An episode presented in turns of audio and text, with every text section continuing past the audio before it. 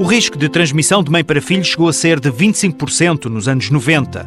O AZT, o primeiro fármaco para o tratamento da infecção VIH-Sida, começou por alterar essa percentagem e hoje o risco é mínimo.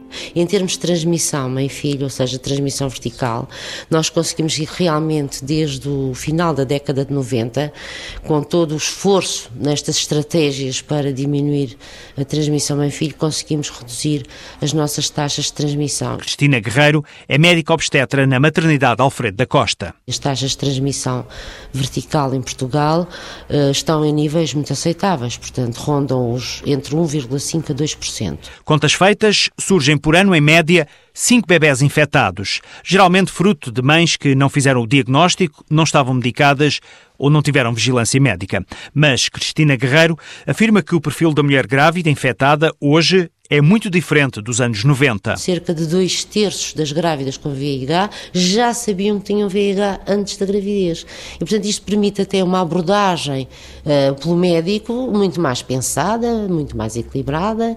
Felizmente já temos mulheres que vêm à consulta pré-concepcional, ou seja, que procuram cuidados médicos porque planeiam uma gravidez, estão medicadas com os seus fármacos ou não, porque ainda não têm indicação para os fazer, e portanto é tudo programado a tempo.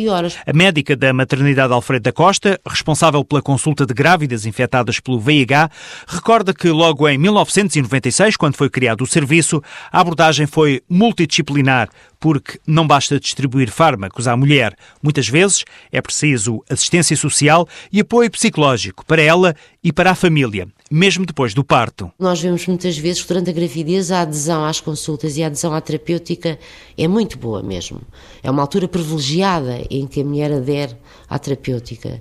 Mas depois do bebê nascer, às vezes esquece um bocadinho de si e, ou interrompe a terapêutica ou não vai à consulta e temos verificado isso. Portanto, é um dos nossos objetivos também e, e dos nossos pilares é incentivar a continuação da, da vigilância do VIH na mulher e no bebê, claro, também. As restrições orçamentais são a nota destes dias, mas a médica Cristina Guerreiro não acredita que sejam colocados em risco todos os progressos que já se alcançaram.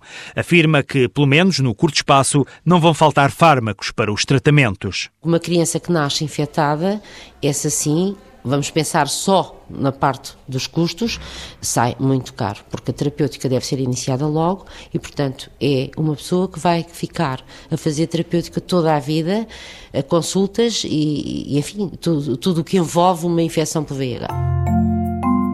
Uma mulher infectada pode ser mãe sem transmitir o vírus ao feto. Se é seropositivo e planeia uma gravidez, fale com o seu médico.